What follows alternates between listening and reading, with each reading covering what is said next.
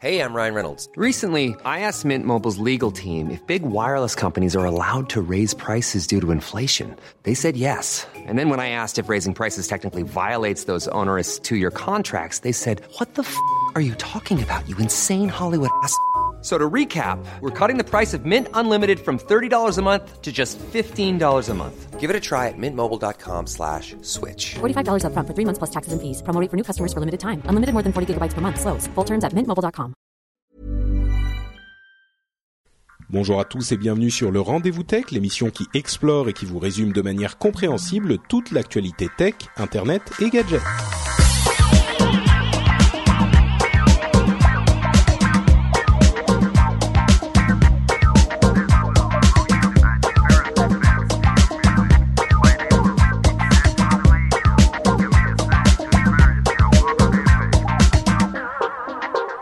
Bonjour à tous et bienvenue sur le Rendez-vous Tech, le podcast bimensuel où on vous parle technologie, internet et gadgets, on vous résume, on vous prémâche toute l'actualité tech et euh, technologie de ces a priori de dernière semaine euh, pour que vous n'ayez pas besoin de parcourir tous les blogs de la Terre pour comprendre ce qui se passe, vous n'avez que les informations importantes à retenir. Alors je dis généralement toutes les deux semaines. Là, ça fait un petit peu plus longtemps puisque, comme vous le savez sans doute si vous avez écouté les épisodes précédents ou si vous me suivez sur les réseaux sociaux, euh, je reviens de deux semaines de voyage de noces au Japon. Euh, C'était incroyablement satisfaisant, super sympa, euh, vraiment un, grand grand moment. Euh, certains d'entre vous le savent peut-être aussi. J'ai vécu au Japon il y a quelques années, donc le fait d'y retourner, c'était un, moment vraiment émouvant pour moi. Si jamais vous êtes intéressé par le fait d'avoir un petit peu plus d'infos là-dessus, je vous recommande d'aller soit sur mon Flickr, soit sur Google+. dans les photos, il y a une sélection des, des photos que j'ai prises. Si vous les avez pas suivies en direct, vous pourrez aller voir un petit peu tout ça. C'est vraiment un truc. Euh, euh, enfin, vraiment, non, je vais pas dire ça. C'est plutôt sympa. Moi, j'ai passé un bon moment. Voilà. Donc, pour euh, les, le mois et demi depuis lequel on n'a pas fait d'émission, et a priori, bon, on en parlera en fin d'émission, mais on va avoir aussi un épisode spécial pour le prochain numéro. On vous en parlera à la fin. En attendant, euh, vous le savez, c'est un épisode classique. Donc on a d'un côté Jeff qui est de retour en Californie après son passage à Paris euh, pour le web. Tu vas bien, Jeff? Bonjour à toutes, bonjour à tous, et merci Patrick de partager ces magnifiques photos du Japon Elle avec nous. Ça m'a donné envie d'y aller, surtout la partie où on voit plein de sushis partout. Oui, oui, oui, il y avait des, des trucs la bouffe, franchement. Euh, les, oh, les tes sushis... photos de gyoza, c'était horrible, quoi. les gyoza étaient magnifiques et les sushis, j'étais allé au, au, au, marché aux poissons euh, le premier jour. En fait, on s'est réveillé à l'aube parce qu'on était encore en plein dans le dans le décalage horaire et on ne voulait pas aller au marché aux poissons, c'était trop tôt et tout. Finalement, on s'est réveillé à l'aube, donc on y allait quand même. Et les sushis, franchement, je pensais que ça, j'allais être déçu parce que tout le monde dit tellement que c'est incroyable, mais c'était invraisemblable les meilleurs sushis que j'ai mangés de ma vie. Et tout le monde dit ça, et pour le coup, c'est vrai. Donc bref. Et, et voilà. Patrick n'est pas revenu en fait de la bouffe japonaise puisque on s'est vu à Paris la semaine dernière, on a été mangé japonais. Japonais, exactement. ben ouais, non mais tu vois, c'est le genre de voyage où c'est difficile d'en sortir. En plus, pour moi, comme je le disais, c'est pas juste un voyage, tu vois, c'est toute une partie de ma vie le Japon. Donc, euh... mais par contre, ça m'a fait replonger dans l'univers euh, des trucs japonisants que j'aimais quand quand je suis parti là-bas. Et du coup, euh, je suis revenu à, à, certains trucs que j'avais un petit peu laissé de côté depuis quelques temps. Donc, euh, c'était une vraie cure de jouvence pour moi. Donc tu relis de l'animé? Euh, bah écoute, je lis un petit peu de, je m'intéresse un petit peu au manga, euh, même aux jeux vidéo japonais, euh, des trucs euh, que j'avais laissé un petit peu de côté, des JRPG comme j'ai acheté une, une PlayStation Vita là-bas et, et, je joue à Persona 4. Les connaisseurs comprendront, c'est un truc très très japonais mais vraiment sympa. Enfin bon, bref, ce genre de choses. J'en parlerai peut-être un jour. Euh, mais bon, donc vous avez entendu Jeff, euh, vous n'avez pas entendu Jérôme Kainborg qui se joint à nous puisque lui aussi était euh, à le web, au web. Je, je m'excuse par avance, Patrick, des critiques de d'inviter ton ami consanguin, puisqu'à chaque fois on a droit à une critique quand je suis ah oui. dans le web. Donc sanguin, je sais pas, con c'est une certitude, mais en tout cas je suis là. Très bien, merci d'être là, Jérôme. Et d'ailleurs je dis parce que tu étais à le web, mais c'est pas que ça, c'est aussi parce que tu es un, un jeune homme de qualité. Ouais, attends, euh, tu cherchais désespérément des gens qui allaient à le web et moi je fais ouais, j'y étais et t'as fait ok, viens. Aussi. et, et, en parlant de jeunes jeunes hommes de qualité, euh, on a aussi Benoît de Niptech. Comment vas-tu Benoît? Salut, salut, très très bien, évidemment très content d'être là et comme bah, j'étais un peu euh, le seul, soit pas être dans un endroit exotique comme le Japon, soit le web, je me réjouis euh, d'entendre tout ça. J'ai évidemment suivi euh, d'un œil attentif, mais enfin j'y étais pas. D'accord. Bon bah très bien. Tu pourras nous donner tous tes avis là-dessus aussi. Euh, comme toujours, notre ami de Niptech qui est là de temps en temps. Euh, là, il est là sans ses camarades. Euh, vous pourrez l'écouter le, dans Niptech. On vous donnera tous les détails pour ça à la fin de l'émission.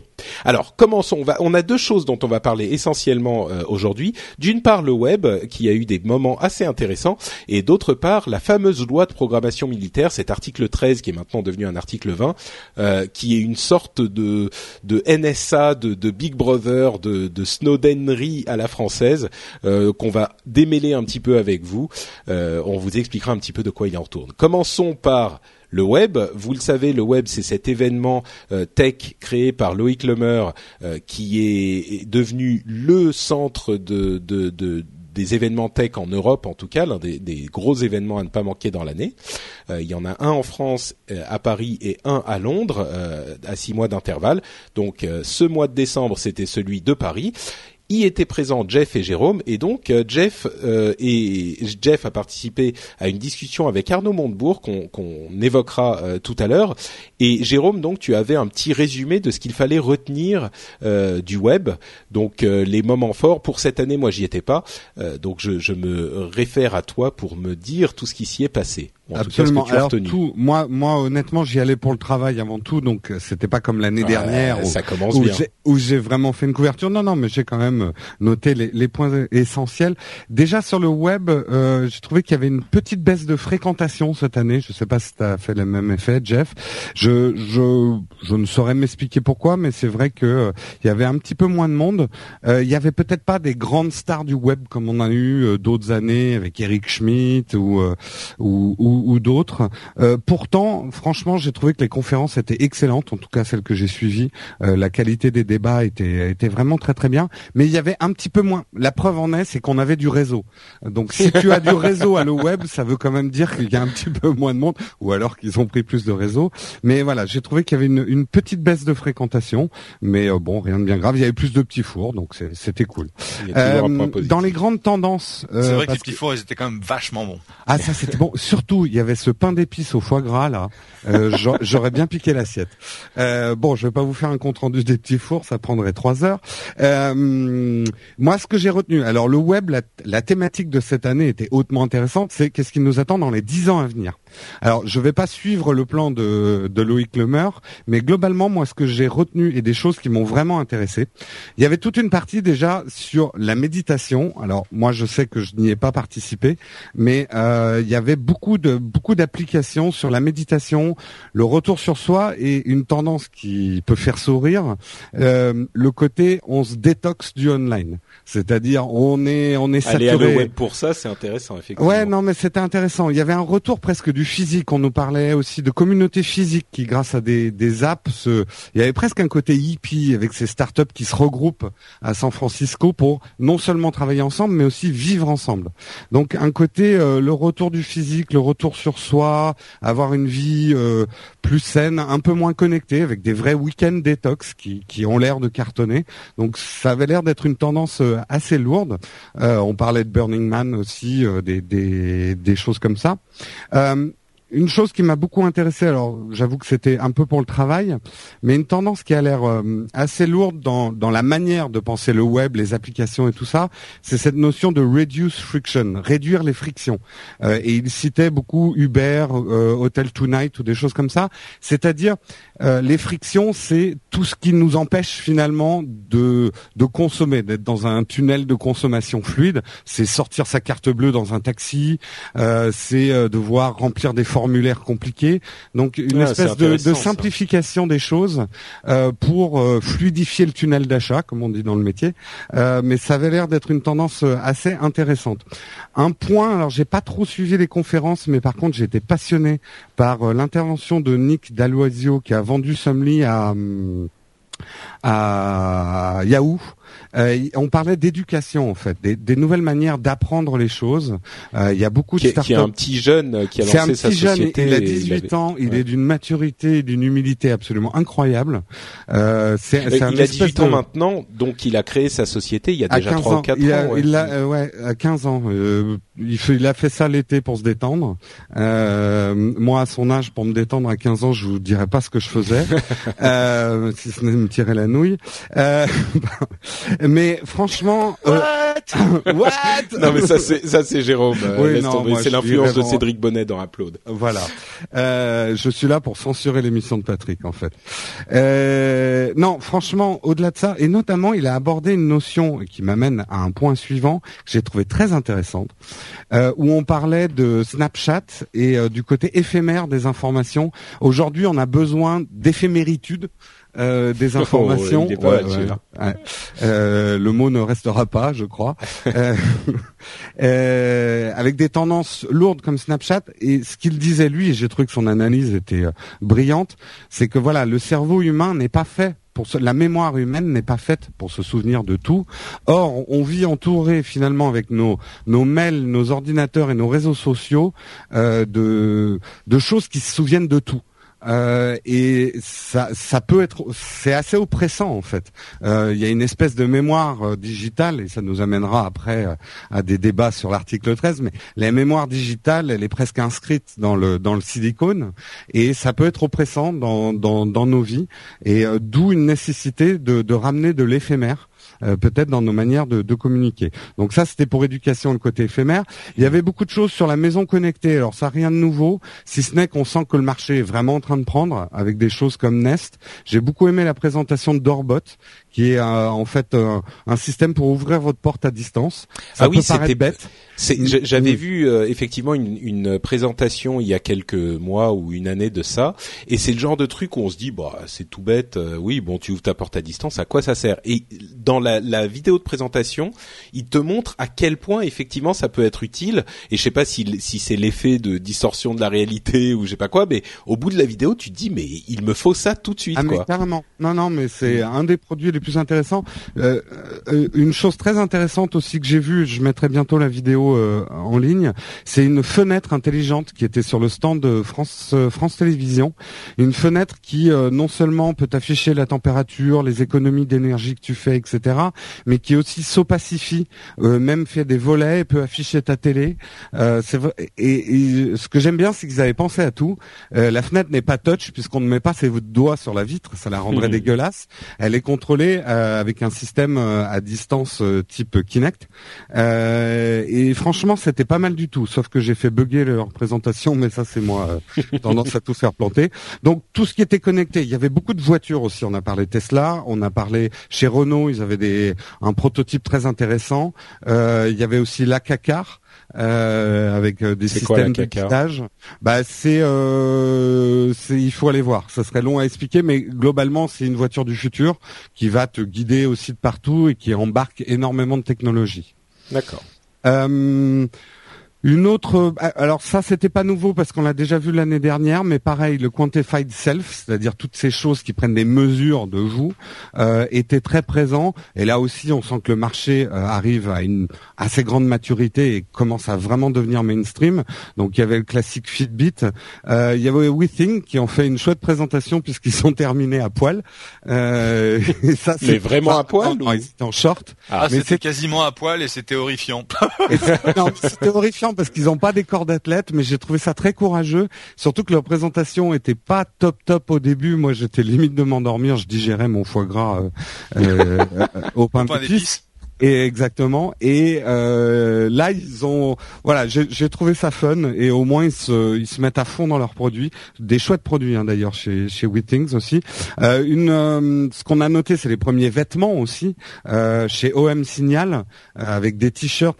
Moi, ça m'a personnellement vraiment fait flipper parce que le truc en fait capte par exemple tes battements cardiaques et envoie un message si jamais tu as une ratée du cœur tout de suite à ta famille. Enfin, je sais pas. C'est ouais c'est. J'ai trouvé que leur présentation était mais c'est peut-être moi. J'ai trouvé ça un petit peu effrayant parce que finalement, mm. le côté partager ces données, peut-être avec mon médecin, mais je suis pas sûr de d'avoir euh, de d'avoir envie que ma famille euh, voit mes bah, battements cardiaques. C'est intéressant parce que si, tu excuse-moi, si tu n'as pas de problème, effectivement, ça fait un peu côté euh, Big Brother, mais si jamais tu as des ennuis cardiaques, je peux te dire que c'est le genre d'outils euh, ouais, peut sauver la vie je me mets à la place de quelqu'un qui a, par exemple, les battements cardiaques de son père qui est vieux et malade et qui voit qu'il y a des problèmes et qui peut rien faire. Euh, ça peut aussi mener à des situations extrêmement bah, sûr, mais... désarmantes, quoi. Bah, disons que plus plus que ça, même il y a une euh, une, une nouvelle intéressante, c'est que il y a une société qui s'appelle 23andMe, donc 23 et moi, euh, qui fonctionnait depuis quelques années aux US, qui faisait une analyse complète de votre ADN. En fait, vous, vous hmm. leur envoyez de l'ADN et vous faisiez une analyse complète. Ils vous renvoyaient le l'analyse le, et en fait, ils ont été interdits euh, aux États-Unis parce que ce genre de d'information doit être contrôlé, n'est pas facile à appréhender. C'est comme les, les, les Doctissimo et tous ces trucs si on te donne l'information comme ça, euh, hmm. ça peut soit te faire paniquer, soit tu peux commencer à faire des choses qui sont pas nécessaires. Il faut l'avis d'un vrai médecin, tu vois, dans, dans ce genre de cas. Donc bon, ils vont ils vont peut-être revenir un petit peu plus encadrés. J'imagine que ce type de technologie a énormément de potentiel, mais il faut peut-être aussi euh, avoir un, un, un, cadre qui, qui régule un petit peu les choses, ou en tout cas qui s'assure que ça peut pas avoir de, de conséquences vraiment négatives. C'est vraiment l'exploration d'un nouveau euh, domaine. Ouais, c'est Uncharted Territory. Il y, a, il y a des côtés un peu flippants. Il y a des côtés, par contre, c'est très intéressant hein, ce qu'on peut faire mm. avec. Mais bon, je, je, me mets dans la situation de t'es en train de tromper ta femme, t'as le le rythme cardiaque qui accélère et toute ta famille qui débarque parce qu'elle croit que t'as une as un problème, ça peut être gênant. Ah oui, ah, ah, j'aime bien ton use case toi. Oui, oui, c'est bon. En même temps, tu me diras si t'enlèves pas ton t-shirt quand t'es juste... maîtresse, c'est pas top. juste un petit truc, si vous êtes intéressé par ce domaine-là, les vêtements connectés, il y a une une société française qui s'appelle Citizen Data qui fait ça. Euh, donc euh, il y a pas mal de trucs qui se passent là-dessus en France. Quoi. City c'est avec un Y et Zen euh, comme comme la méditation de le web. c'est assez cool. Ça vaut la peine de jeter un coup d'œil. En tout cas, on sent que tout ça débarque. Je passerai très vite. Il y avait des choses sur l'intelligence artificielle, mais je suis pas allé aux, euh, aux conférences sur Siri et Google Now. Euh, moi, ce qui m'a intéressé, aussi parce que c'est un peu mon boulot, euh, les tendances lourdes dans le, la création de contenu. Euh, Aujourd'hui, il y a le voilà de créer du contenu très rapidement avec des choses comme Vine, des, des petites choses. On a parlé aussi de Mindy, qui est une start-up française.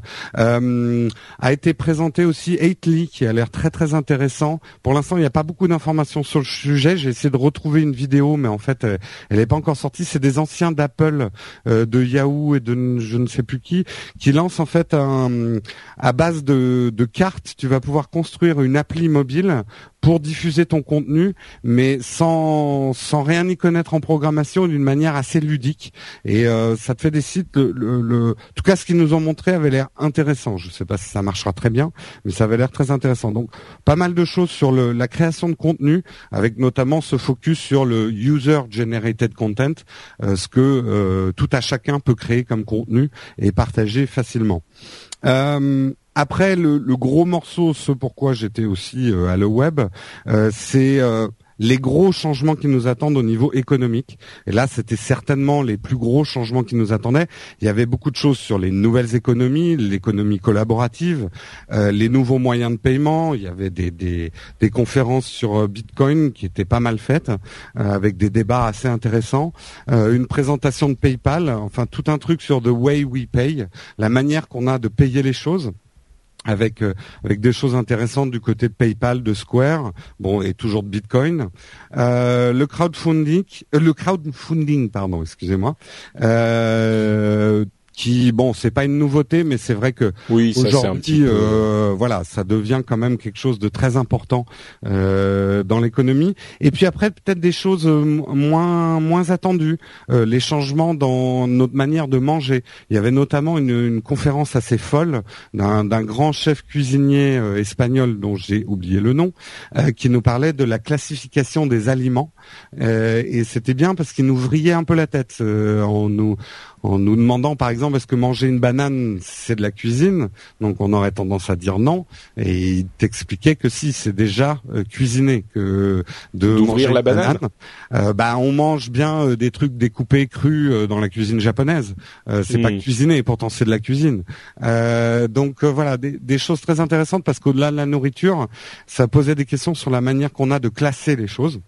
Hmm. Alors bien sûr, beaucoup de choses. Bah, on, peut peut-être, on, peut hmm. peut-être signaler que les vidéos euh, des conférences de le web sont disponibles sur le web justement. Absolument. Donc, euh, donc si il y a des choses là, on va très vite, c'est vrai, mais s'il y a des choses qui vous intéressent, euh, vous pouvez aller sur leweb.co et je suis sûr que vous retrouverez les, les conférences à partir de là.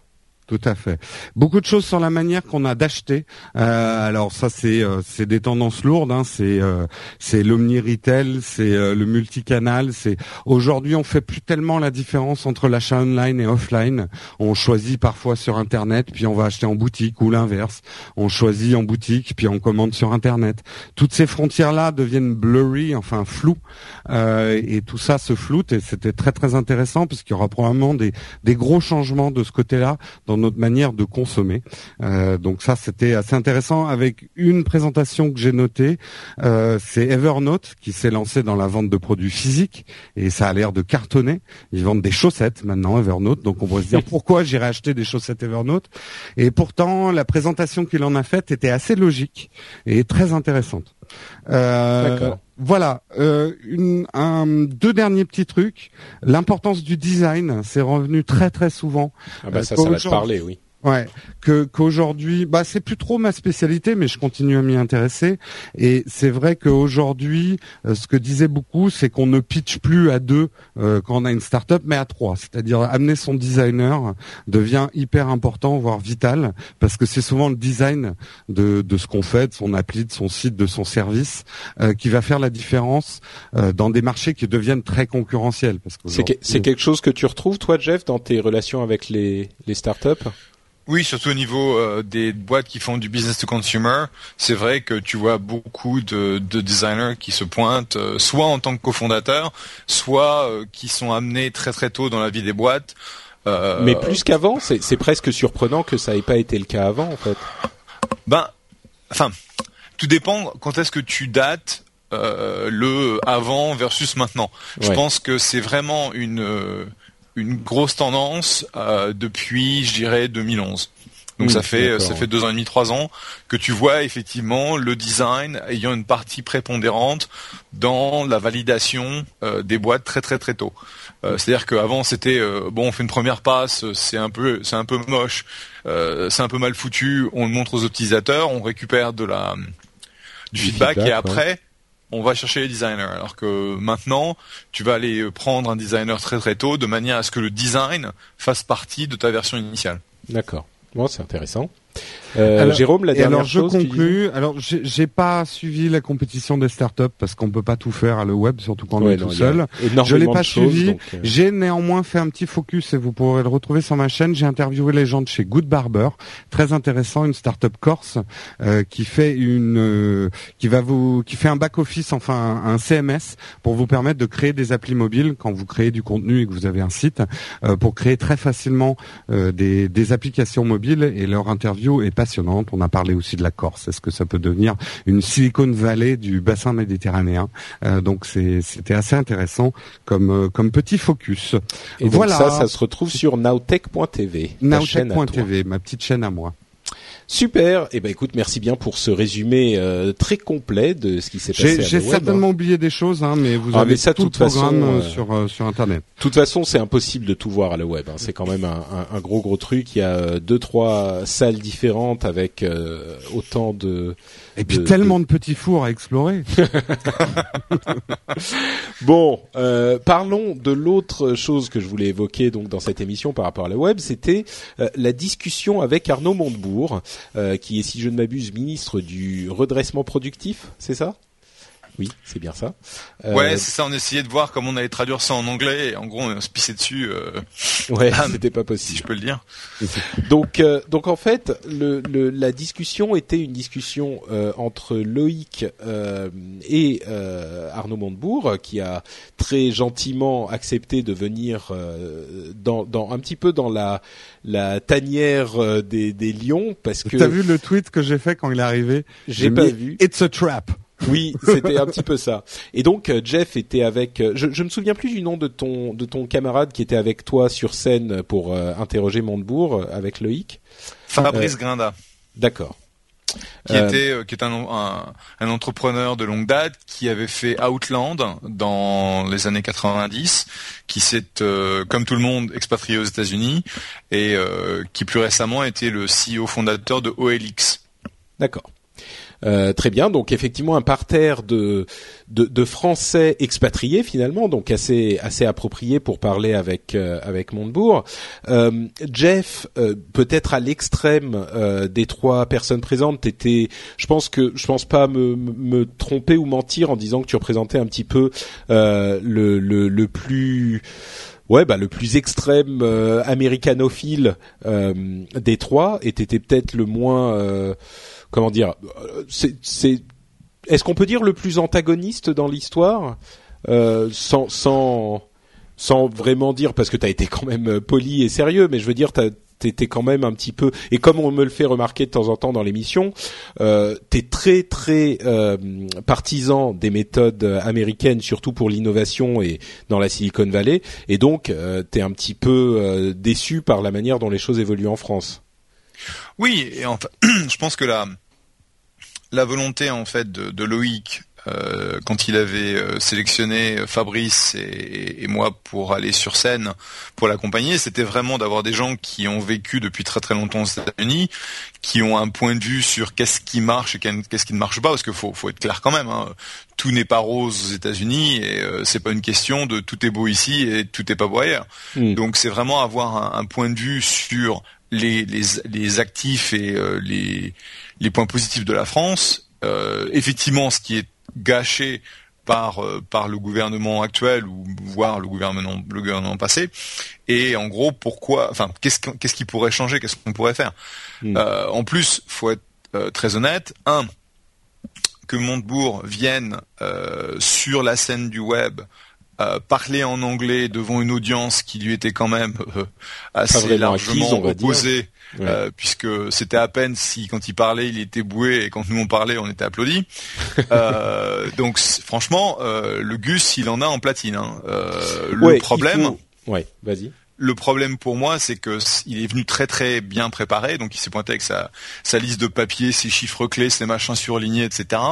Dont on en parlera euh, un petit papier format A5 euh, pour parler juste de l'article 13, qui est devenu l'article 20, parce qu'il savait qu'il allait se faire interpeller là-dessus.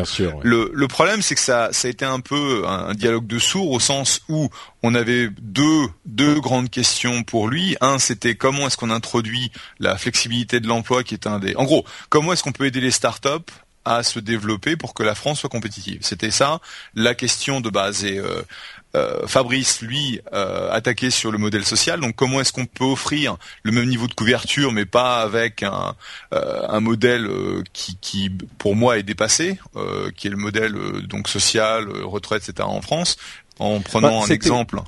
Bah, pardon, vas-y. En prenant un, exemple sur les, les, le modèle suédois ou finlandais, donc les modèles nordiques que tu connais, que tu connais Patrick. Oui, très bien. Et puis moi, et puis moi, c'était donc flexibilité de l'emploi et en gros que le gouvernement ne mette pas ses pattes dans la vie des startups parce que si une boîte euh, française se fait racheter par les États-Unis ou par une boîte des États-Unis, c'est du positif le fameux, la fameuse histoire de euh, Dailymotion dont on avait parlé euh, il, y a, il y a un moment, euh, possiblement. Mais écoute, sur sur Dailymotion, je pense qu'il s'est pas trop mal défendu.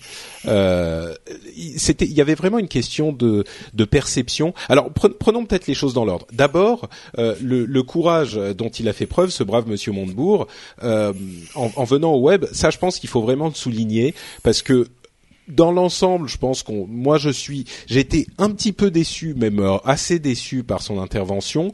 Euh, il y a eu quelques bonnes choses que que j'attendais pas, là où je l'attendais pas forcément. Euh, dans l'ensemble, je l'ai trouvé euh, très franco-français, franchouillard. Voilà. En, en voulant, euh, et je sais qu'il y a certains auditeurs qui aiment pas ce mot franchouillard, mais parfois c'est c'est adapté. Ah oui, mais c'est pour- c'est parfait dans Non, ce là, contexte. là, C'est là, là, est- c'était une caricature quand même. Ouais. hein. Et mais même bon, alors ce- franco-français franchouillard sur certains trucs euh, où il prenait comme défense euh, de certaines euh, de certaines argumentations le fait que entre guillemets c'est culturel ou c'est comme ça où on est en France et pas aux États-Unis etc et là où ce dont tu parlais Jeff sur le modèle euh, social scandinave je l'ai trouvé effectivement un petit peu fermé parce qu'il n'est pas question de parler uniquement du modèle très libéral aux États-Unis en Scandinavie on a des choses qui fonctionnent très très bien avec une protection sociale qui est encore meilleure que celle qu'on a ici en France donc et, et même sur ça, il était un petit peu fermé, donc ça m'a un petit peu déçu. Euh, Jérôme, tu disais, euh, c'est très adapté la question franchouillard. Moi, je suis désolé, un truc qui m'a qui m'a un petit peu gêné, euh, et je sais que c'est pas possible pour tout le monde, mais son accent, euh, son son anglais était vraiment pas au niveau. Bah, et moi, euh, ouais. Vas-y. Non, je dirais que le, le, le, le gros problème, et c'est pour ça que moi j'ai ressenti des, des sentiments de gêne et de honte en assistant Mm. à cette conférence, c'est que déjà en français, il a une tendance, on va dire, à parler le menton en l'air, avec un côté assez prétentieux, enfin du monde bourg, mais je dirais qu'en France, on, s'y habituait. Là, avec un anglais très approximatif, des choses qui étaient peut-être plus subtiles, euh, parce qu'il, bon, voilà, il avait, il avait sa position que je ne partage pas, mais qui était plus subtile, sont sortis en caricature avec sa fameuse phrase euh, "We have to slow innovation euh, to euh, protect old business".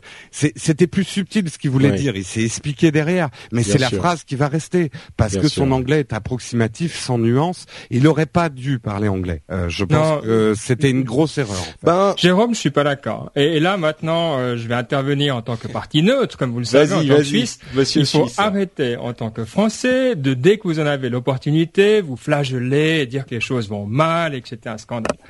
Je ne suis pas du tout d'accord avec Montebourg, hein, je suis du même camp, enfin je suis entrepreneur et, et je suis pas d'accord avec ses opinions, mais ce qu'il a fait, il l'a fait très bien. Il parlait un anglais qui était tout à fait honnête et c'était un ministre de gauche qui défendait une opinion du gouvernement de gauche qui me semblait tout à fait raisonnable. Donc moi j'ai trouvé son intervention assez bonne, fidèle à sa ligne et euh, au final plutôt plutôt bien. Alors après pas d'accord, je pense qu'on va pouvoir creuser. Mais, euh, il y a vraiment je- et, je- en ça, la Je phrase, Ouais. la phrase qu'on lui reproche, mise en contexte, elle est tout à fait pertinente. C'est c'est exactement ce que j'étais en train de dire. Je ne critique pas parce qu'effectivement, c'est un, un- il, il appartient à un gouvernement de gauche et il a ses idées, mais il les a mal exprimées parce que justement, il disait je ne suis pas contre l'innovation, mais bon, voilà, j'app- j'appartiens à un gouvernement de gauche et que et il faut y aller mollo quand on détruit des emplois, est-ce qu'il n'y a pas des moyens de concertation sociale, ouais, etc. je sais pas. Tu Mais- sais, à la limite, bon, c'est c'est vrai, mais il le il le disait aussi dans le contexte de cette histoire avec Uber, et je trouve que sur ce point, il s'est pas trop mal défendu, justement en disant, parce que on est bien gentils nous tous à, dire ah l'innovation, voilà, faut tout chambouler, euh, il faut euh, faut tout transformer et déboulonner les anciens euh, les anciens les anciennes industries et changer les systèmes, c'est tout à fait vrai. Mais en même temps, si on essaye de voir la chose un petit peu de l'autre côté, lui ce qu'il disait et ce que je, ce que je peux comprendre, c'est que nous, on est là super enthousiaste, faut tout changer. En attendant, lui, il doit retourner auprès des, des, enfin, et parler avec les gens que nous on veut déboulonner. Et il faut qu'il s'assoie à la table et qu'il discute avec eux. Et ce qu'il disait, qui est pas faux. Enfin, moi, je l'attendais justement un petit peu plus, un petit peu plus euh, défenseur des industries de taxi. Et finalement, ce qu'il a dit, il, il a dit bon, d'une part, il faut les comprendre, et puis l'histoire des 15 minutes qu'il faut attendre pour euh, pour Uber, c'est une question de transition. C'est un moment où il faut que les choses se fassent effectivement et on peut pas les arrêter, mais il faut que euh, les choses puissent se faire parce que si on y va en force, euh, ça- les choses se cassent.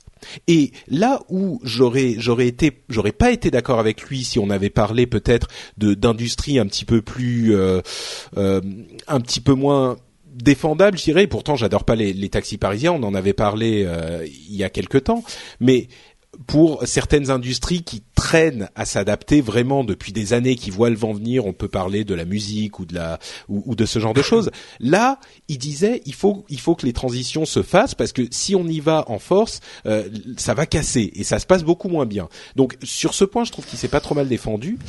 sur la question du, du de l'anglais, euh, moi je trouve que les gens qui sont à la tête de notre pays devraient, enfin c'est difficile à exiger en même temps, mais devraient parler mais un, peu, un peu mieux maîtriser l'anglais. Quoi. Je Ah, ne mais lui demande pas d'avoir un accent impeccable, mais par contre, euh, ça fait partie des choses. C'est comme quand on dit, et, et là par rapport à la question de, de, de l'informatique et de l'éducation, peut-être que les gens comprendront mieux ce que je veux dire. Il faudrait que les gens qui font notre gouvernement aient une, une compréhension minimum de la technologie et de l'informatique, un minimum, tu vois. Enfin, lui, il avait un minimum, Montebourg, mais même lui, c'était le super strict minimum. Moi, il me faisait parler à Jean-Claude Van Damme, quoi. C'est peut-être aussi son caractère. Il me faisait penser à Jean-Claude Van Damme, je veux dire. C'est peut-être aussi son caractère, mais Mais Jean-Claude Van Damme, il a- il a un meilleur accent que ça. Hein.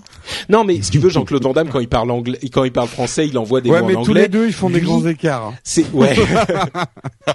Et Oh. Pas mal, pas mal. Mais ce que je veux dire, c'est que Montebourg, il avait, euh, euh, il parlait en anglais et puis il, il- il mettait un mot euh, français par euh, par phrase avec une sorte de euh, de de de- d'air un petit peu, euh, comme tu le disais, un petit peu suffisant ou un petit peu. Enfin, je sais pas. Bah, moi, de toute façon, il est bravache. Il, il Ouais, a, il, ça, a- il a toujours été comme ça. Mm. C'était, c'était ok. Euh, De toute façon, c'était Ouais. hors de question qu'il se pointe euh, et qu'il fasse une interview, euh, une, une intervention en français, euh, ou après il aurait fallu Ouais, le traduire, parce que, je veux dire déjà, le, le style français, c'est de faire des phrases, à, des phrases à rallonge super riches, etc. Donc traduire ça, Mm. il l'a fait en fait à la, à la fin de Sur l'article 13, sur ouais. l'article 13 et euh, le pauvre euh, le pauvre Fabrice s'est retrouvé à passer À euh, cinq traduire. minutes euh, à devoir traduire etc c'était vraiment pas facile donc je pense que c'était impératif qu'il s'exprime en, en anglais et ça il l'a fait et très honnêtement je trouve qu'il s'en est très bien sorti même avec quelqu'un Mm. pour quelqu'un qui n'a pas un anglais qui est parfait je pense que ce que tu dis Patrick tout à fait juste et euh, euh, Fleur Pèlerin en l'occurrence est un, un exemple parfait de quelqu'un Mm. qui se qui parle très très bien anglais, qui a un qui a un léger accent mais vraiment très léger et qui se débrouille très très bien. Oui, donc, Donc- euh, ouais. Mais, Donc- mais donc oubliez pas une chose. Euh, vous lui demandez aussi à ce pauvre ministre de tout connaître sur l'agriculture, de tout connaître sur le monde de l'acier. Oubliez, il n'y a pas Mm. que la tech dans la vie. Et c'est là de nouveau où je trouve que il y a une Ouais, sorte. t'as pas tort. les entrepreneurs, on, leur doit tout quand ils sont dans la tech. On nous doit absolument de comprendre nos problèmes, nos bobos, nos, nos projets, etc. Et je trouve qu'il y a un problème dans la mentalité des entrepreneurs en Europe et en France en particulier sur ce côté un petit peu calimérite aigu de se dire euh, ah on comprend pas. Et c'est là-dessus vraiment euh, que c'était un. Et c'est un petit peu, ouais, non, mais c'est un petit peu de cette, dans ce sens que je voulais dire. Lui, finalement, il doit revenir euh, dans le, dans la vraie vie, dans le vrai monde, et euh, parler avec des vrais gens. Et c'est pas juste les, les idéaux que nous on pourrait avoir.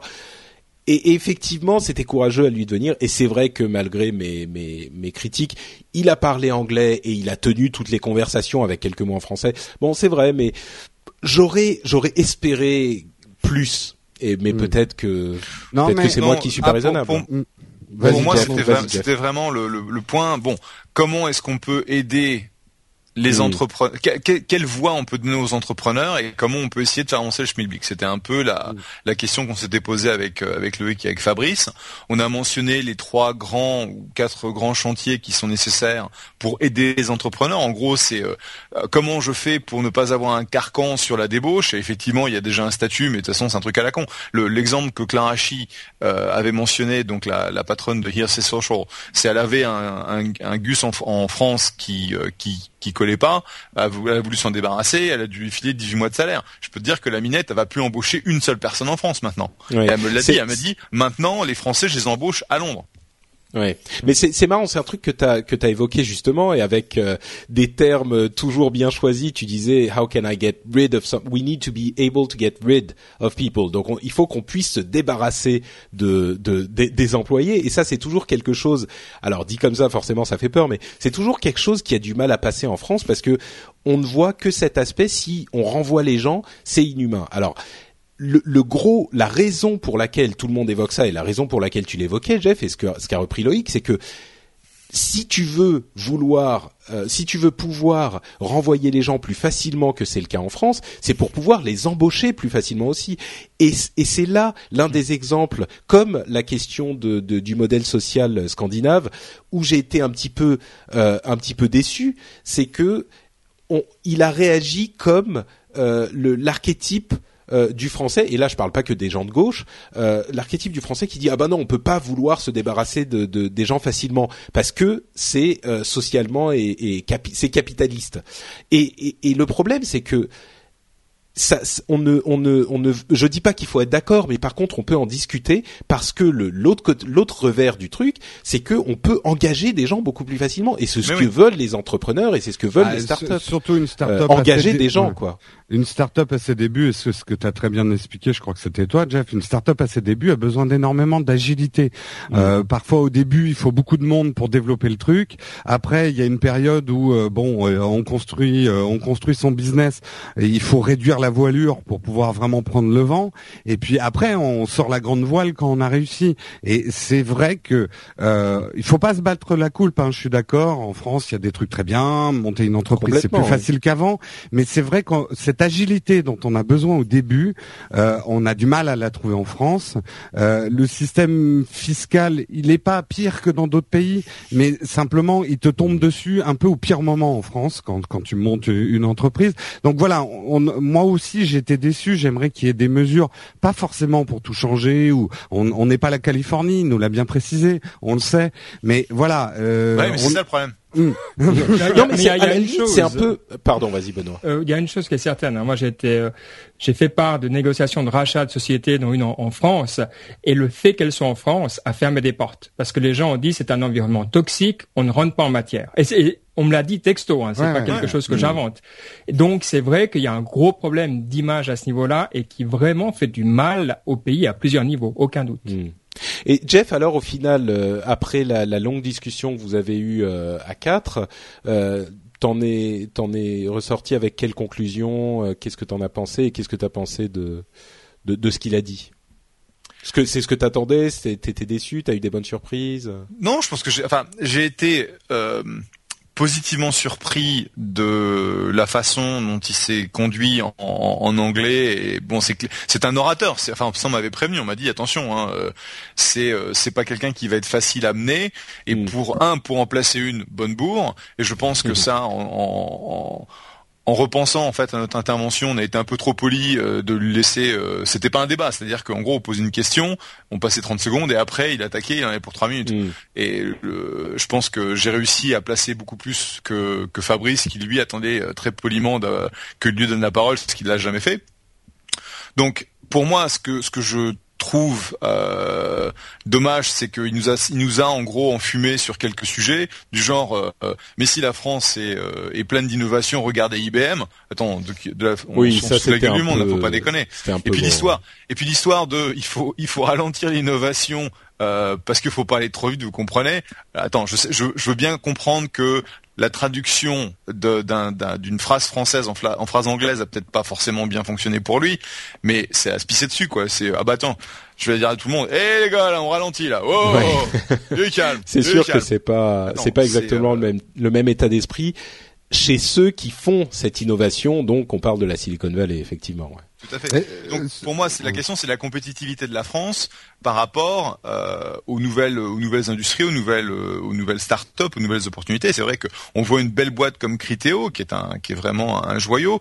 Bon, admettons que Dailymotion sont, ce soit dans, on la met dans la même catégorie. Ce sont des belles boîtes. On peut pas. Et en gros, elles avancent dans le contexte français avec des enclumes au pied, quoi. Et la mmh. question, c'est comment on peut les désenclumer. Et malheureusement, il y a tout un tas de tabous euh, parce à cause des syndicats, à cause des, euh, des lois de protection sociale, et on ne laisse pas les jeunes pousses euh, se, se, développer tels qu'ils le doivent. Ce que j'espère, mon, mon, mon, espoir personnel, c'est en fait pas tellement le, le discours Montebourg, mais c'est le discours pèlerin, où elle disait, en gros, bah, on va essayer de, mettre en place euh, pas mal de choses dans le statut euh, jeune, entreprise innovante, euh, qui permettra d'offrir une certaine flexibilité aux, à ces jeunes pousses là où ils en ont besoin. Parce que, pour être très honnête, on a une start-up, on a 10 développeurs, on en vire deux. Je veux dire, les mecs, ils se retrouvent pas sur le marché pendant euh, sur le marché du euh, de, ils sont pas au chômage pendant 24 ou 36 mois. Ils sont ils sont en gros sur le marché pendant deux semaines. Et encore. Donc, tu veux dire aux États-Unis? Non, mais en France, les développeurs, c'est hyper recherché, quoi, mm. euh, par exemple.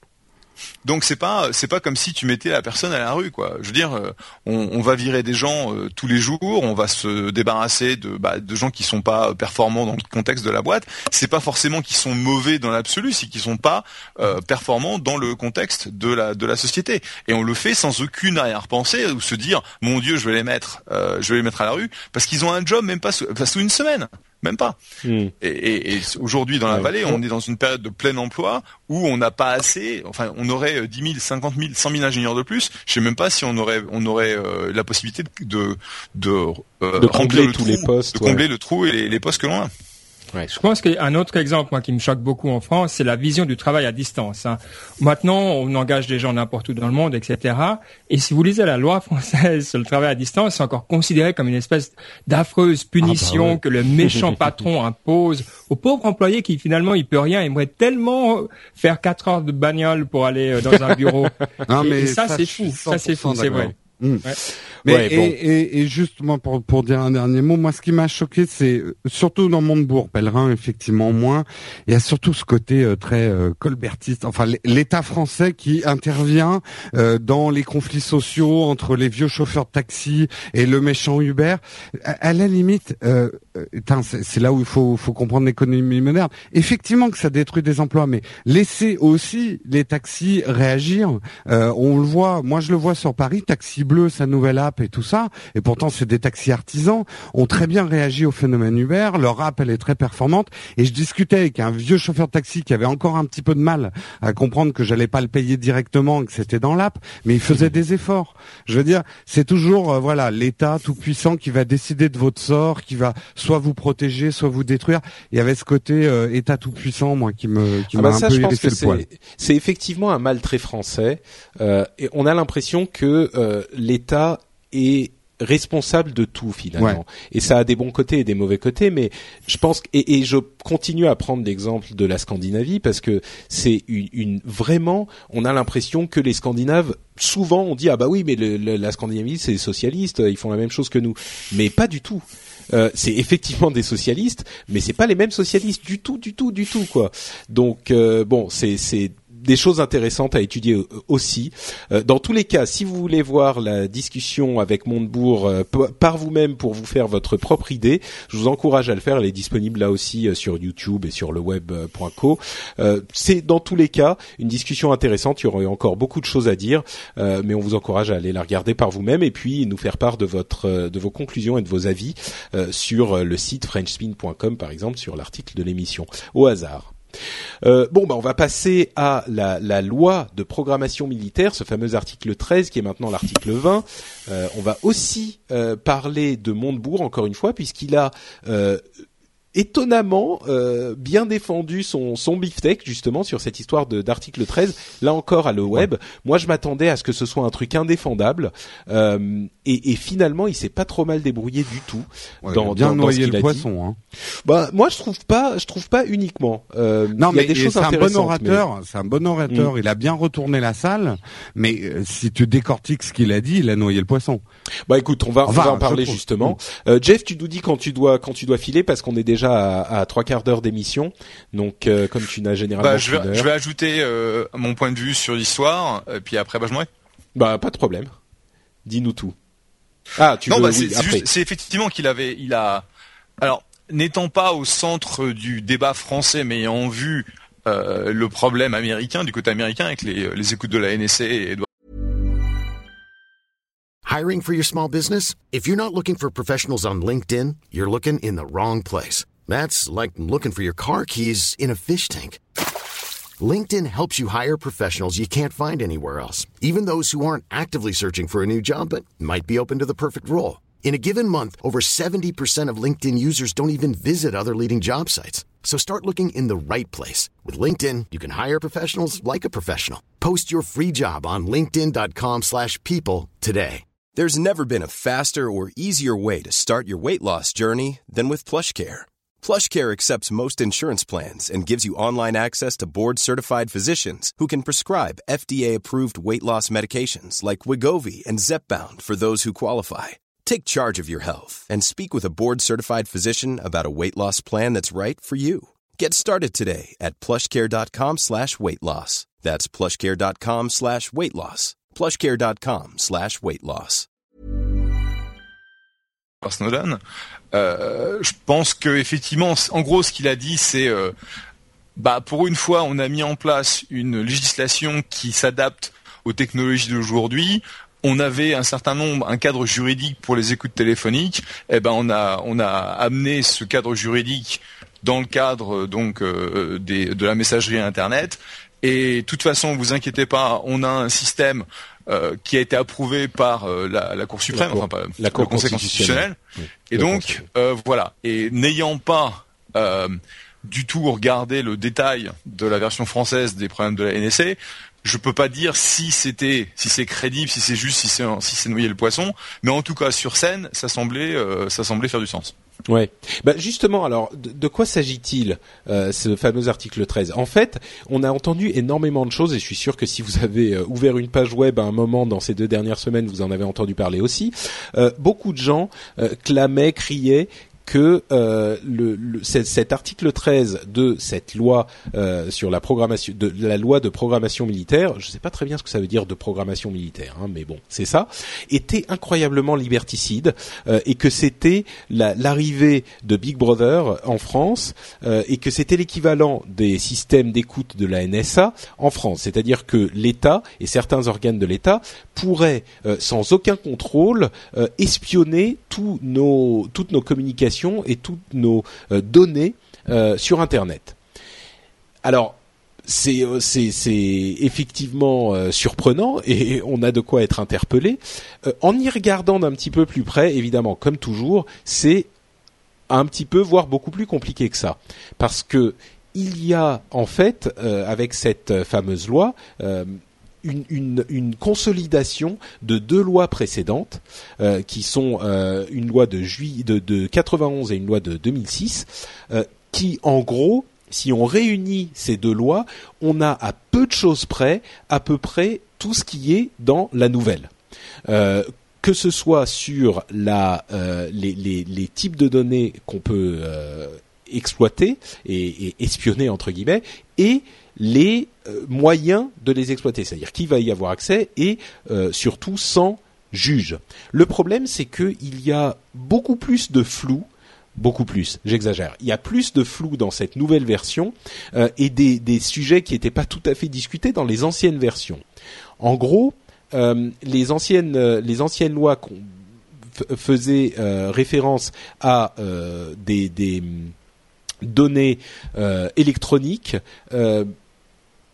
et, et, et faisait référence aussi au fait que euh, bon, je, je, vais résumer plutôt la nouvelle, ça va être plus simple parce que sinon je vais partir, euh, je vais je vais pas m'arrêter sur les lois précédentes.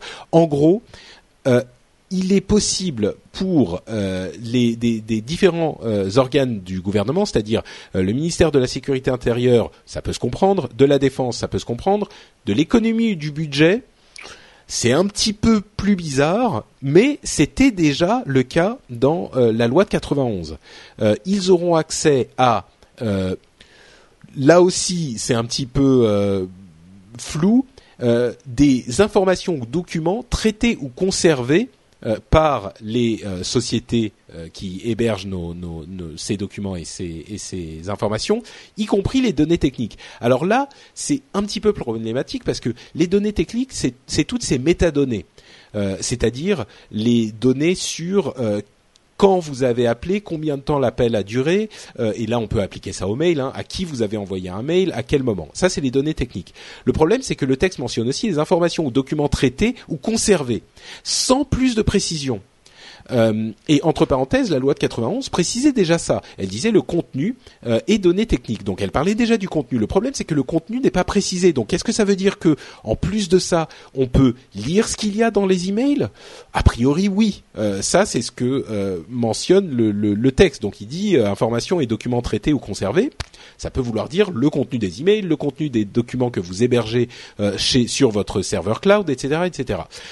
L'autre problème, c'est que il n'y a pas de, euh, de, participation ou d'autorisation d'un juge. Il n'y a pas d'éléments euh, juridique là-dedans.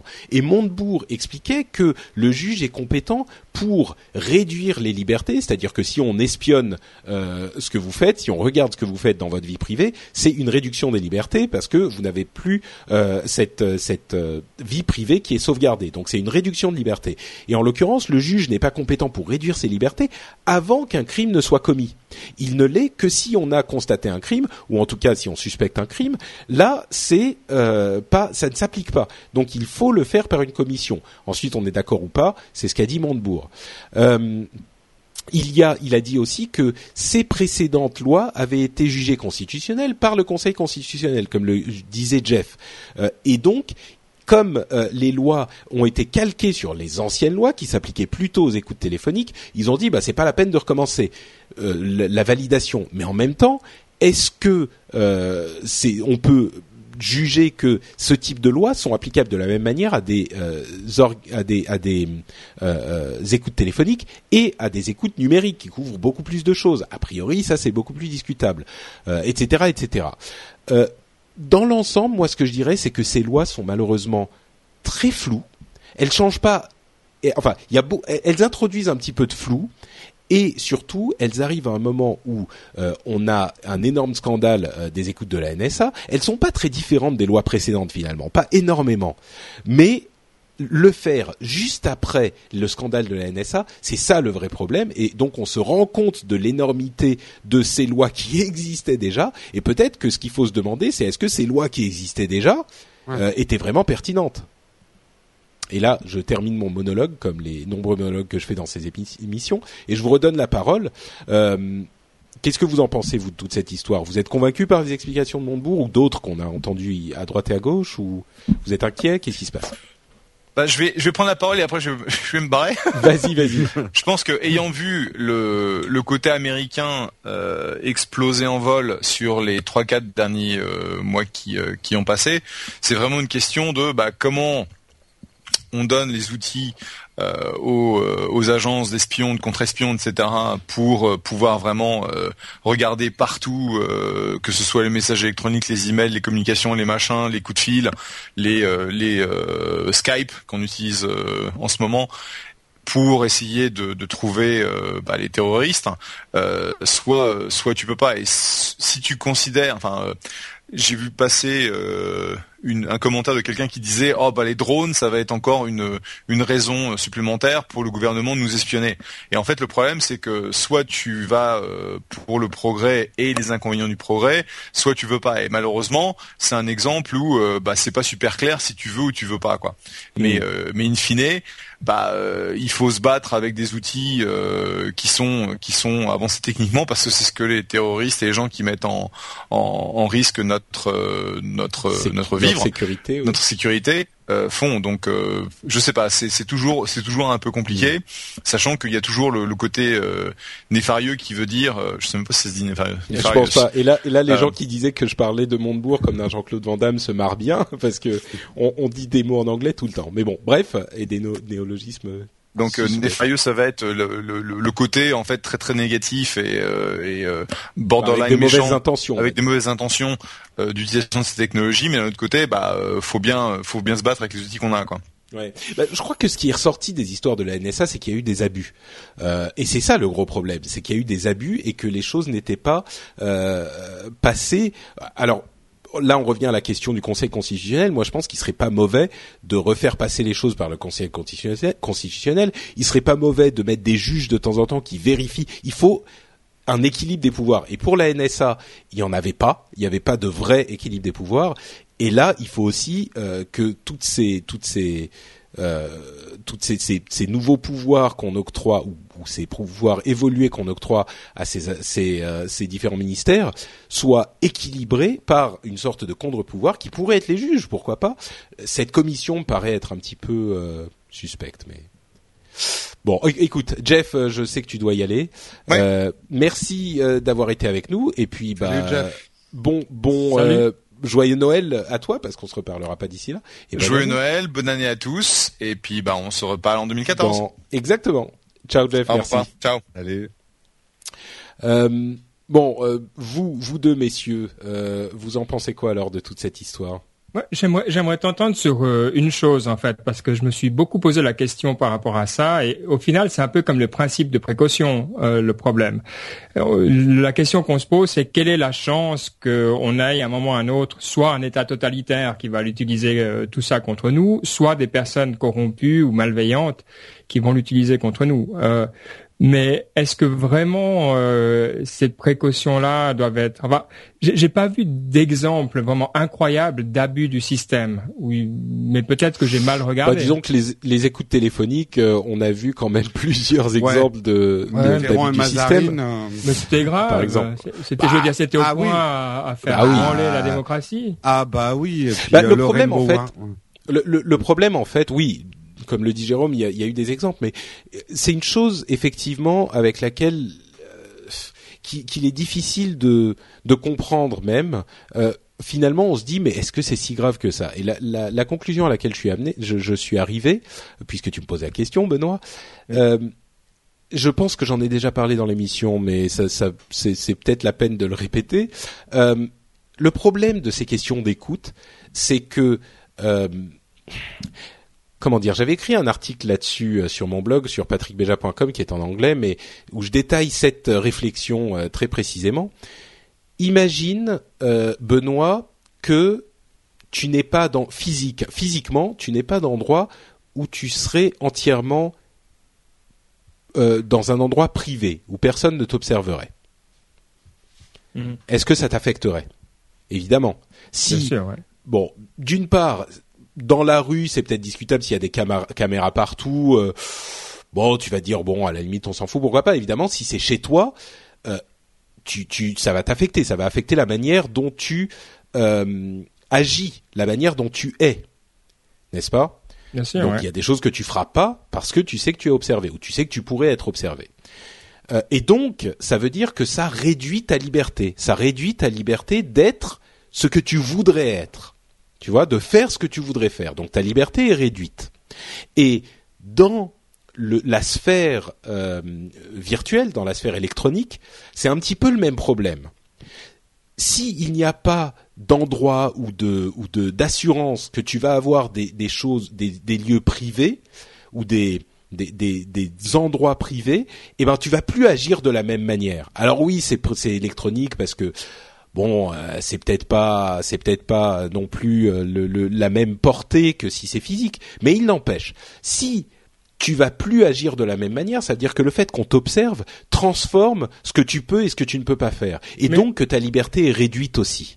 J'ai- J'aime beaucoup et je trouve que c'est un excellent angle d'attaque. Ma question étant plutôt, est-ce que c'est pas une illusion de croire qu'on a cette, cette vie privée? Étant donné que n'importe quel ingénieur de chez Google, de chez Microsoft, de chez euh, qui tu veux, aura accès d'une façon ou d'une autre. À un moment, il y a quelqu'un qui a accès. Donc, elle n'existe déjà pas, que ce soit même des pirates, etc. Je veux dire. Alors, c'est Bah, pas une raison pour le gouvernement de faire le mal. Voilà, euh, c'est ça le problème, c'est que mais, le- mais je veux dire, c'est ça reste une illusion. Bah, je suis- euh. bah, ce qu'il y a, c'est qu'il y a des- une question de mesure là aussi. Si tu as, euh, je sais pas moi, des, des, des caméras euh, devant les distributeurs de billets, là tout le monde peut le comprendre. Bon, euh, ok. Si tu as des caméras partout dans toutes les rues, c'est plus la même chose. Et on a vu en fait avec la NSA euh, le problème qui a été euh, avéré avec la NSA, c'est qu'ils avaient mis, ils, avaient mis et ils ont mis et ils ont toujours des caméras absolument partout. Donc il y a une différence entre le fait qu'un ingénieur, s'il s'emmerde un jour, il peut regarder voir tes mails et il devrait pas, mais il le fait quand même. Mais d'une part, il devrait pas, c'est illégal. Mais bon, il le fait quand même, ok, pourquoi pas. Et le fait que les caméras soient installées absolument partout. Là, il y a, si tu veux, un équilibre. On peut comprendre certaines choses si ça arrive de temps en temps. Enfin, tu vois, il y a, y a, y a, y a différentes mesures. Et le fait d'avoir un, un, un système qui justement systématise autant les écoutes et les, la surveillance, Là, ça devient inquiétant. Alors, le gouvernement français qui euh, instaure ce genre de lois qui, qui, qui sont sans doute nécessaires dans une certaine mesure, mais de cette manière et euh, au moment où on parle tellement euh, des abus de la NSA, euh, je pense que c'est pour le moins malvenu. Mais Ouais, tu sais, j'ai- j'ai- autant j'ai plaisir à, à, à pas être d'accord avec toi, mais là, je non, absolument. ah, merci, merci. Jérôme, toi, qu'est-ce que t'en penses? Alors, je vais te dire un truc extrêmement provoquant, juste pour voir ce que ça fait. Euh, tout ça, si je prends vraiment beaucoup beaucoup de recul, je me dis les espions ne savent plus se planquer. Euh, pourquoi euh, On sait que l'espionnage, bon, existe depuis la nuit des temps. Euh, je pense que le premier homme qui a inventé le feu, il y avait quelqu'un qui regardait au-dessus de son épaule. Euh, Entre parenthèses, on n'a pas inventé le feu, ça Pile, on l'a découvert. Oui, oui, on l'a découvert. ça va. Bon, enfin, eh, vas-y, il faut quand même taper des pierres ou frotter du bois. Hein, donc ah oui, alors on a, elle est là. On a inventé des moyens de, de faire okay. Ça, c'était dans le rendez-vous Tech 1. Ça, c'était il y a longtemps. euh, je sais pas. C'est des startups innovantes. Hein, non, c'est très provoquant ce que je vais dire, mais je le teste en même temps que je le dis pour voir ce que ça fait dans ma tête. Euh, si on part du postulat que l'espionnage a toujours existé, l'espionnage de ses citoyens a toujours existé, aujourd'hui on est en train de débattre qu'il faudrait plus de transparence chez les espions pour qu'on soit plus au courant et qu'on leur dise qu'ils ont le droit ou pas d'espionner. J'ai envie de dire, ils font plus leur boulot d'espion. Normalement, on devrait pas être au courant de tout ça. Ah, ça, c'est surtout que je veux dire. Non, je mais suis pas d'accord. L'espionnage est, est, est complètement encadré légalement. Euh, on a tout à fait non seulement le droit mais le devoir de savoir ce qu'ils ont le droit de faire et ce qu'ils n'ont pas le droit de faire. Euh, c'est le, le, principe même euh, d'un état de droit. Ça devient chiant quand on part sur les trucs et son ah, droit de tuer. C'est encore autre chose. mais si tu veux, on a eu on a eu des situations où euh, il y avait un, un espionnage, euh, un espionnage complètement un, un, enfin sans limite dans les, les pays de l'est. il n'y a pas si longtemps que ça, on avait effectivement des situations où les espions étaient partout, ils faisaient tout et, et bon, c'est pour dire que c'est pas que les espions ont le droit de tout faire, euh, c'est qu'ils ont le droit de faire certaines choses justement. Il faut que ça soit encadré. Euh, c'est très clairement défini et c'est d'ailleurs l'un des problèmes aux États-Unis avec ces histoires de la NSA. L'un des problèmes principaux qui se posent, c'est que normalement ils n'ont absolument pas le droit d'espionner les citoyens américains. Oui, oui, je sais, je sais. donc donc il y a des lois. C'est pas vrai de dire que euh, il, y a toujours eu des. des je, je, faisais une hypothèse. Non, bien sûr, bien sûr, je sais, mais provocante, mais quand même. Euh, on est d'accord que l'espionnage, pour qu'il fonctionne, et on sait aussi l'espionnage. Tu as parlé des conséquences négatives d'un espionnage trop profond, profond dans la société, par exemple de, de l'URSS, enfin des, des, des soviets. Moi, je pensais à, l'Allemagne de l'Est, mais ou l'Allemagne de l'Est. Mais en même temps, on sait aussi qu'un espionnage efficace euh, à protéger, et même, je pense qu'il y a plein de choses qu'on ne sait pas justement. Ah, mais bien parce sûr. que le principe de l'espionnage, c'est qu'on ne doit pas savoir.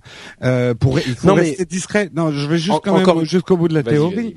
Euh, c'est que euh, je suis d'accord qu'il faut encadrer les espions, mais enfin, le principe d'un espion, c'est justement de faire des choses qui sont interdites. Euh... Mais non, mais pas du tout, pas du tout. Euh, il y, a, y, a, y, a, une très grosse différence entre le fait qu'on ne sache pas. Euh, c'est marrant cette discussion, mais il y a une très grosse différence entre le fait qu'on ne sache pas à faire l'avocat du diable, qu'on ne sache pas qui l'espion va aller espionner et le fait qu'on dise euh, ce qu'il a le droit de faire pour aller espionner les gens, tu vois.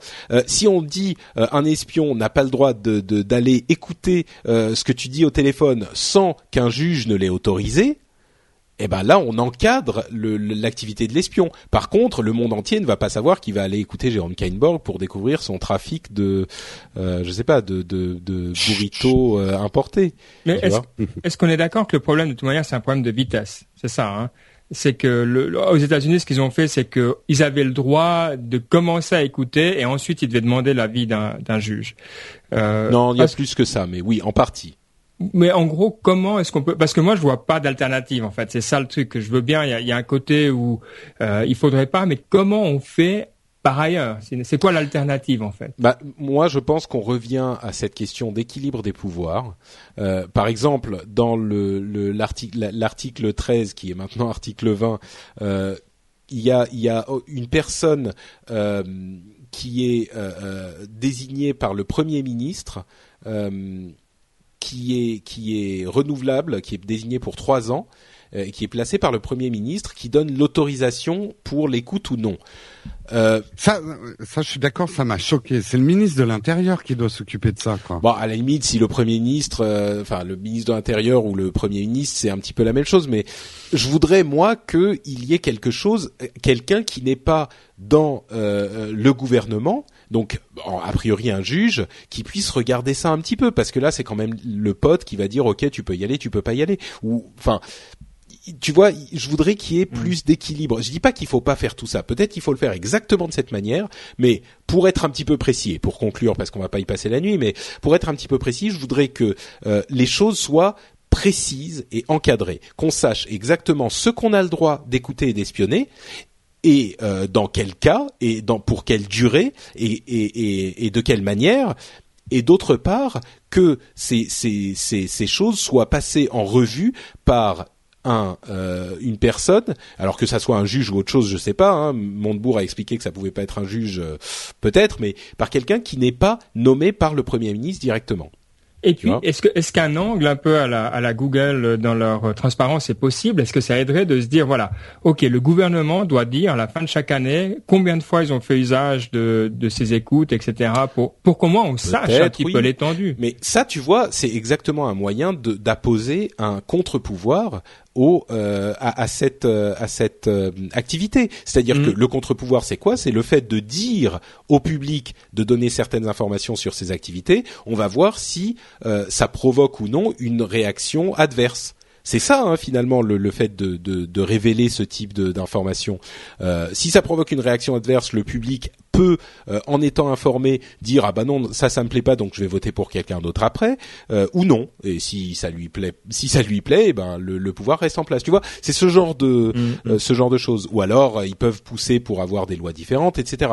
Mais là pour moi il n'y a pas assez de contrôle et pas assez de précision. Donc euh, ça veut pas dire qu'on n'a pas besoin de ce genre de loi. Hein. C'est c'est Non, mais c'est vrai que c'est vrai que c'est opaque. à- quand c'est impossible pour nous. On, on essaye de creuser. Et ce que je me rends compte dans cette discussion, c'est que on, on reste à la surface parce que c'est euh, tellement difficile de savoir ce qu'il y a dedans que bon. Bon, on et puis pas- on n'est pas non plus les plus grands experts. Hein. Si ça se trouve, non, euh, il y a même, des, des, des, des choses qui sont très précises. Moi, j'ai lu quand même pas mal d'articles sur le sujet. Personne n'y voit très clair. Hein, non. Ouais, non. Non, même des gens Jérôme, qui sont le mot de la fin Bah, le mot de la fin, qu'on soit bien d'accord. hein. Je suis d'accord avec les deux monsieur. Je ne, je n'ai exprimé une opinion provocante que pour euh, the sake of the show, comme on dit, euh, pour Oui. qu'il y ait débat. Mais je ne suis pas pour euh, un espionnage euh, euh, à La NSA tout, où tout est permis. Même si je trouve que James Bond, quand il se posait pas des questions métaphysiques, c'est plus intéressant à regarder. Maintenant, dans les...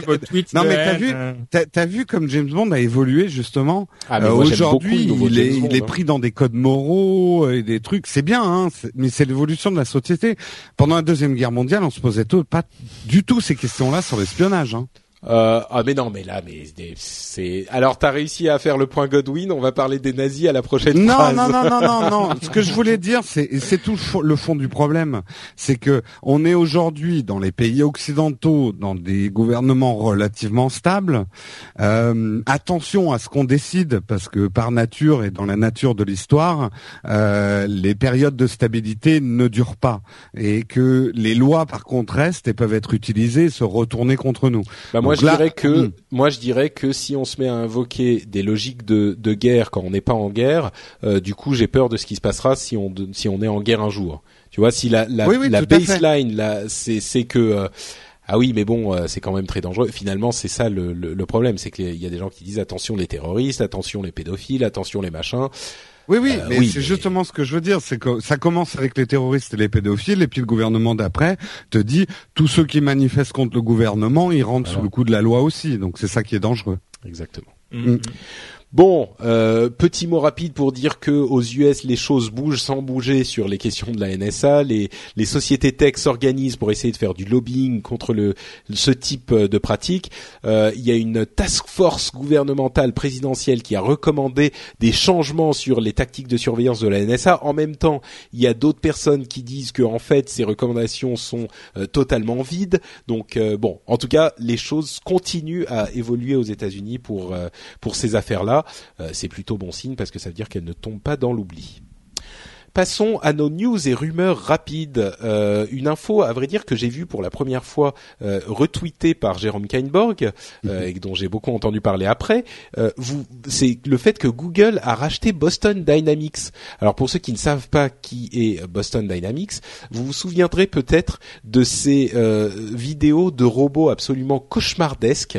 Euh, la- un robot qui s'appelait Big Dog notamment, qui était une sorte de mule de transport qui était euh, qui avait juste quatre jambes jambes robotiques euh, super euh, bizarres euh, qui allaient hyper vite et sur tous les terrains euh, de la Terre, euh, qui étaient qui C'était évidemment qui allait très vite. Euh, Ah, alors ça, c'est encore mule, autre chose, Ouais. Euh, Non, non, c'est toujours euh, Boston Dynamics. La mule, Oui. elle allait pas très vite, mais rien que sa démarche était effrayante. Après, après t'avais le cheetah qui allait très très vite, mais qui était pas autonome. Tu étais accroché à une euh, un truc. C'est celui qui courait très très vite. Ouais. Et le dernier qu'on a vu, lui, il va vite et il est pas accroché à un bras. il court de partout. Donc, euh, donc Google a racheté ça. Ouais. Euh, ils sont vraiment en train de construire euh, Skynet et les Terminators, là, les garçons. Alors moi j'ai eu un bon mot, tu me connais. J'ai dit c'est dommage que ce soit pas Apple qui a acheté Boston Dynamics parce que le problème c'est qu'avec Google, si le robot qui court très vite, le chien tueur robot, euh, il se il se réfère à Google Maps, t'es sûr d'être bouffé? Alors que si le chien robot il se réfère à Apple Maps, il va aller bouffer la poubelle deux rues plus loin. Donc t'es sauvé. Voilà. Effectivement, effectivement, pas bête. Non, mais il y a, un côté pas bête avec Google Maps. Hein. Euh, ça coûte cher d'aller regarder partout. Imaginez envoyer une, une armée de ces petits gars euh, cartographier le monde. Euh, ça peut être hyper intéressant. Je pense que quand on laisse un peu aller son imagination, alors il y a des côtés qui font peur, mais il y a des côtés qui sont absolument fascinants à ce qu'on peut faire. Oui, oui, non, mais c'est sûr. C'est, euh, enfin, c'est- clairement un truc euh, qui pourrait, dans les mains de Google, donner des choses invraisemblables. Et d'ailleurs, on parlait de euh, Andy Rubin, le fondateur de Android, donc les, les, les mobiles, qui est visiblement passionné de robotique, qui a commencé à, gérer un nouveau projet chez Google. Beaucoup de gens ont, ont pensé que c'était peut-être pour ce projet-là qu'ils avaient racheté Boston Dynamics. Bon, peut-être que effectivement on aura des choses surprenantes dans, dans ce domaine chez Google bientôt. Entre parenthèses, Boston Dynamics c'est un nom de de film, de, de société de science-fiction, de film de science-fiction. C'est Ah bon? Ah bah j'ai pas Dynamics. euh, Non, enfin ça sonne, tu Ah vois. ça sonne. Ah. oui. On d'essayer de me demander. ouais. On dirait Comment- comment il s'appelait dans- euh, dans Fringe Oui, exactement. Euh, J'y pensais aussi. Euh, merde, je sais plus. C'est un- le logo, c'est euh, 2M imbriqué. Euh, Massive Dynamics. Massive Dynamics, Je ouais, crois. un truc comme ça. Ouais. Oui, c'est. Massive Dynamics. C'est peut-être pour ça. Moi, que ça moi, je me suis beaucoup interrogé euh, sur pourquoi ces robots-là me faisaient plus peur que d'autres robots. Et c'est vrai que on n'avait jamais vu de. C'est comme les zombies qui courent et les zombies qui marchent. Euh, un zombie qui marche, ça te fait un peu moins peur, c'est creepy, mais pas plus que ça. Un Ouais. zombie qui court à toute vitesse et plus vite affolant. que toi, ouais. euh, ça fout les boules, quoi. Non et en plus un autre truc qui fait que c'est super euh, euh, bizarre, c'est que c'est des des robots euh, semi animalomorphes. Tu vois, moi aussi je fais des néologies. Oui, oui, des trucs C'est-à-dire sans que tête. euh, C'est ça, exactement. Ouais. C'est c'est des robots. Alors on a des robots partout dans toutes les usines du monde, mais c'est même pas, ça ressemble pas à un truc qu'on voit dans la nature. C'est juste des bras articulés et c'est tout qui qui construisent des voitures. Là, effectivement, comme tu le dis, il y a des pattes sans tête, euh, il y a des, enfin c'est super bizarre quoi. Mm. Bref, Mm. Boston Bon, en tout Dynamics. cas, s'ils font un bruit de tondeuse comme le dernier modèle qu'on a vu chez Boston Dynamics, on a encore du temps avant Ouais, on a quelques années. On a quelques années. quelques années. Non, mais ils vont transformer les voitures autonomes en robots. Tu vois, ils vont se trans ça va être des transformers, En machin. fait, ils vont se passer des humains et euh, Google se tournera sur lui-même un moteur de recherche qui se recherche avec des robots. voilà. Dailymotion aurait trouvé un partenaire. On parlait de, de, de tout à l'heure de Yahoo euh, et de l'intervention de euh, Montebourg. Lui, encore lui. Euh, moi, je trouve qu'il s'était pas mal défendu en disant euh, finalement Yahoo nous a proposé un deal qui nous intéressait pas, euh, où on était perdant. Donc, euh, on l'a pas accepté parce qu'on était perdant. Et euh, voilà, et c'est tout. Alors, c'est vrai que dans la présentation, ça a été fait de manière un petit peu différente parce que l'État est actionnaire de euh, euh, de, de la boîte, donc par Orange, et donc euh, on avait l'impression que c'était l'État qui disait non. Et il y a eu un peu de ça aussi quand même. Mais la Oui, partie, ah, Attends, il l'appelle un joyau. Moi, je, oui, oui, je non, me mais- mettais à la place des gens qui travaillent chez Dailymotion à se dire mais merde, c'est pas nous les joyaux. Arrêtez de focuser sur nous, quoi. C'est ça fout les boules d'être un joyau. Oui, Hmm. je sais Hmm. pas. Si tu, Ah bah si- si. Oui, peut-être. Mais enfin bon, bref, euh, les choses s'étaient pas passées tout à fait comme ça, mais on comprend le, le- la logique. Quoi qu'il en soit, il semblerait qu'ils aient trouvé un nouveau partenaire qui leur donne un deal qui leur convient beaucoup plus. Et certains parlent euh, de Microsoft. Donc peut-être un rachat 50-50 avec Microsoft ou une autre société de ce type-là. On va voir euh, ce qui se passera dans les semaines et les mois à venir. Et, euh, juste pour greffer sur cette news sur Dailymotion, mhm. Dailymotion a acheté aujourd'hui une boîte très intéressante qui fait un, un player, euh, le meilleur player de, de vidéo. Et je trouve que c'est très très bien de leur part parce que c'est un peu ce qu'il leur manquait. C'est vrai que leur player est pas le meilleur euh, de loin. Et là, alors je, cherche le nom, je l'ai mis dans mon board. Euh, voilà, Gillion. Gillion, c'est une boîte euh, qui est à deux pas de chez moi d'ailleurs. Bravo. oui, j'ai vu. En plus, une boîte suisse. Ouais. Bravo la Suisse. Ouais, excellent. Ouais. Et bravo la Norvège. on parlait de, de, de, certaines spécificités des Scandinaves il y a quelques minutes. la Norvège est, est, en train. Alors, on vient d'entendre parler de ça, mais en fait, ça a commencé il y a longtemps. La Norvège est en train de digitaliser tous ces livres, mais tous, sans aucune exception, et de les rendre euh, en accès gratuit, euh, électronique bien sûr, à tous ceux qui ont une IP euh, norvégienne. Donc peu importe la question du copyright, ils disent c'est un service euh, social, c'est une avancée, enfin c'est c'est quelque chose d'important pour la société. Donc ils numérisent absolument tout et tout le monde y a accès gratuitement euh, en numérique. Mais bon, qui c'est qui va lire des livres norvégiens Eh ben les Norvégiens. Les Norvégiens. la Norvège, vas-y, semblerait... relève la limitation de l'IP. il semblerait qu'ils soient en train de faire ça dans d'autres pays nordiques aussi. Donc euh, quelque chose de très intéressant effectivement. J'imagine, je connais pas très bien la Norvège, mais j'imagine qu'il y a moins de gens euh, qui produisent ce type de contenu pour venir se plaindre auprès du gouvernement norvégien. Il y a moins d'intérêt à défendre. On parlait euh, il y a quelques mois de la Suisse qui voulait euh, conserver, en tout cas pas modifier les, lois du, de droit d'auteur parce qu'ils estimaient que tout était très bien couvert dans Internet et que les téléchargements illégaux entre guillemets n'était pas un problème euh, parce que les gens dépensaient plus dans la culture, etc. Euh, on avait précisé à l'époque qu'effectivement il y a moins de production de contenu en Suisse, donc c'est moins difficile à faire passer ce genre de choses. Mais il n'empêche, la Norvège a une approche extrêmement intéressante à ce niveau-là, donc euh, c'est quelque chose qu'on ne peut que noter. Mm.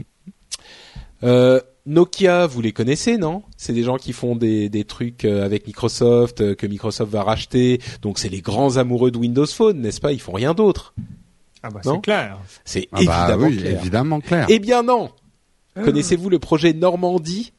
Normandie avec un Y, hein, donc c'est plutôt Normandy. C'est dans, dans Mass Effect. Euh, pas exactement, pas exactement. Ah, c'est Nokia qui est en train de développer sa version d'Android low cost euh, qu'ils ont commencé à développer il y a quelques temps, euh, qui serait là pour remplacer leur OS low cost aussi, qui est Achat, dont on avait parlé AS Achat, on avait parlé il y a quelques temps. Euh, et ils seraient en train en fait de développer leur propre version d'Android, un, un, petit peu comme ce qu'a fait Amazon avec euh, le, le, Kindle Fire. Une version low cost, mais qui serait en fait, qui, qui serait skinée, qui ressemblerait à Windows Phone. Donc, euh, il serait en train de, de, remplacer achat par Android, mais sans que ça soit vraiment Android. On se demande ce qui va se passer avec euh, Microsoft quand ils vont la, le rachat, enfin le rachat, on dit toujours rachat, c'est pas tout à fait un rachat, mais quand euh, ça va être finalisé. Et il semblerait que Microsoft n'ait a priori pas forcément euh, intérêt à annuler le projet parce que ça peut être intéressant sur les low cost. Mm. Est-ce que, est que, Normandie, ça vient de l'idée de reconquête Vous pensez que c'est là que ça ah, vient euh... Peut-être. C'est le débarquement. C'est ouais, je, je, pense que c'est ça, hein, sincèrement. Mm. Et ça dit, à mon avis, le nom on dit vraiment long euh, sur euh, le désespoir. Ils vont dire bon, bah il nous faut une tête de pont, euh, voilà quoi. C'est possible. Ouais. C'est exactement ça, ouais, une tête de pont. Ouais, je pense. Possible. Bah, euh, euh, Microsoft, je pense qu'il vaut mieux qu'ils mettent un pied un peu partout, euh, bah, au cas où un des business s'effondre. D'autant plus qu'ils gagnent de l'argent quand sur sur euh, sur Android aussi avec leur leur brevet donc. Hmm. Euh, D'ailleurs, en parlant de, de, faire des efforts et de tête de pont, euh, Microsoft serait en train de réfléchir à rendre Windows Phone et Windows RT gratuits pour les, les grossistes. Euh, certains en tout cas, donc Windows Phone et Windows RT pour gagner du terrain et gagner des parts de marché sur les autres OS. Euh, bon, ça serait peut-être une solution effectivement quand on sait que euh, c'est un OS payant alors que l'alternative Android et si elle n'est pas gratuite dans les faits, elle est en tout cas beaucoup moins chère à utiliser. Bon, là, il y a une raison toute simple. Hein. C'est mathématique. 80% du volume des Windows Phone viennent de Nokia. Ils ont racheté Nokia, donc euh, ça devient de la comptabilité interne en gros. Oui, oui. Autant le rendre gratuit. Mm. Autant Ouais. le rendre gratuit parce que voilà, euh, ils ont rien à perdre. euh. Donc c'est vrai qu'ils ont perdu leur source de revenus là. Oui, bon, disons qu'ils vont quand même vendre les téléphones, donc euh, ils se retrouvent, euh, ils se retrouvent au final. Mais Oui, peut-être sur pour le- conquérir le- d'autres, euh, Le système d'exploitation a plus de valeur marchande en ce moment quoi. c'est ça. Ces, deux nouvelles là, que ce soit sur le Normandie ou ça, une chose qui est, que j'ai pas dit, qui se disait beaucoup à le web, c'est que quand tu vois des gens aussi comme Facebook, aujourd'hui la conquête, elle va pas être de d'avoir des nouvelles parts de marché sur des marchés euh, euh, déjà existants. Il faut grossir le marché en fait. C'est-à-dire que les marchés arrivent à saturation. Donc je pense que voilà, si Windows occupe le terrain le plus possible, quitte à, à se dédire d'un truc qu'ils ont fait il y a, il y a Mm. deux ans, euh, c'est aussi parce qu'aujourd'hui, euh, voilà, la croissance viendra de gens qui n'utilisent pas encore des téléphones Mm. euh, et ce genre de choses. Donc euh, c'est les mouvements des grands en tout cas. C'est noté. Euh, deux dernières petites news sur Windows et puis on va se, se quitter. Euh, D'une part, Windows Phone 8.1 inclurait un centre de, de notification et un assistant à la Siri. Euh, on avait entendu parler de Cortana, euh, qui est euh, une référence à Halo, euh, le, le- Halo, à Halo. Allô oui, c'est un peu ça. Euh, donc le fameux jeu euh, sur Xbox. Euh, donc peut-être que ce Windows Phone 8.1, d'ailleurs c'est pas peut-être, c'est sûr, va inclure enfin un centre de notification et un Siri-like. Donc euh, adepte de Windows Phone, euh, des nouveautés qui arrivent pour vous. Et enfin Windows Threshold. Vous savez ce que c'est Windows Threshold, N- non, mais c'est bien dit. n'est-ce pas? C'est Euh, 8.2.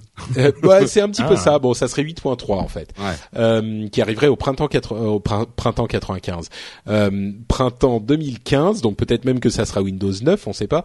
Mais il y aurait un menu Start, un vrai menu Start pour le coup, euh, avec des applications de la Modern UI euh, qui seraient utilisables sur le euh, bureau, donc euh, dans des fenêtres en fait, et un Windows RT, donc la version euh, light de Windows, sans desktop, qui serait enfin, Enfin.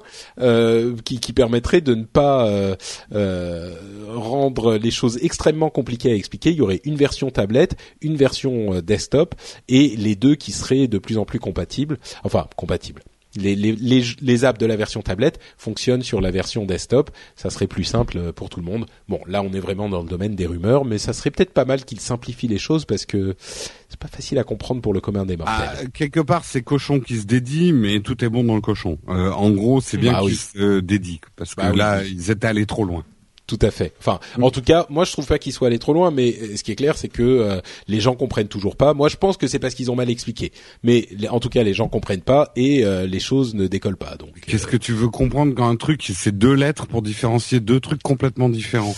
Bah, si tu veux, euh, mais, mais c'est là qu'on voit la différence entre Regarde, on en a déjà parlé, mais les, les pubs pour Windows euh, Windows euh, 8, c'était des gens qui volent dans les airs avec les tablettes qui font clac clac clac. Tu te souviens de Mhm. cette pub Ouais, ouais, tout à fait. Euh, une quand- catastrophe, une pub Mais catastrophe. complètement. Et quand quand Apple a introduit euh, l'iPad, euh, qui était là aussi un truc vraiment différent. Bon, ils avaient quand même l'iPhone. Remontons à l'iPhone, tiens. Quand ils Mm. ont introduit l'iPhone, leur pub c'était euh, tu peux faire ça avec le doigt qui montre sur les icônes ce que tu peux faire, machin, tu peux faire ça. Ah, et c'est aussi un téléphone. Tu vois, donc ils expliquaient ce truc qui était un petit peu étrange à l'époque. Euh, Windows, enfin Microsoft aurait dû expliquer ce que c'est que ce Windows RT. Personne n'a rien compris. Enfin bref. Ah, mais non. Moi, je pense que c'est parce qu'ils ont mal expliqué, mais peut-être que. Mm. bon, bref, voilà. Est-ce que, est-ce que question subsidiaire, est-ce que vous Oui. avez euh, un nom, une idée, une vision pour le CEO de Microsoft? Parce que c'est quand même ça qui va être important. Maintenant que quelqu'un revienne, quoi, quelqu'un vienne mettre de l'ordre.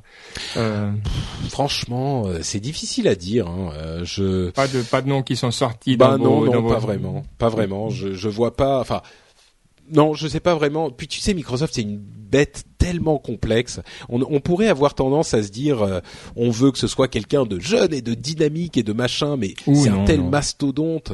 Euh, il faut quelqu'un aussi qui puisse gérer une énorme boîte comme ça. Donc, euh, Moi, j'ai Je sais dit pas. non, en tout cas.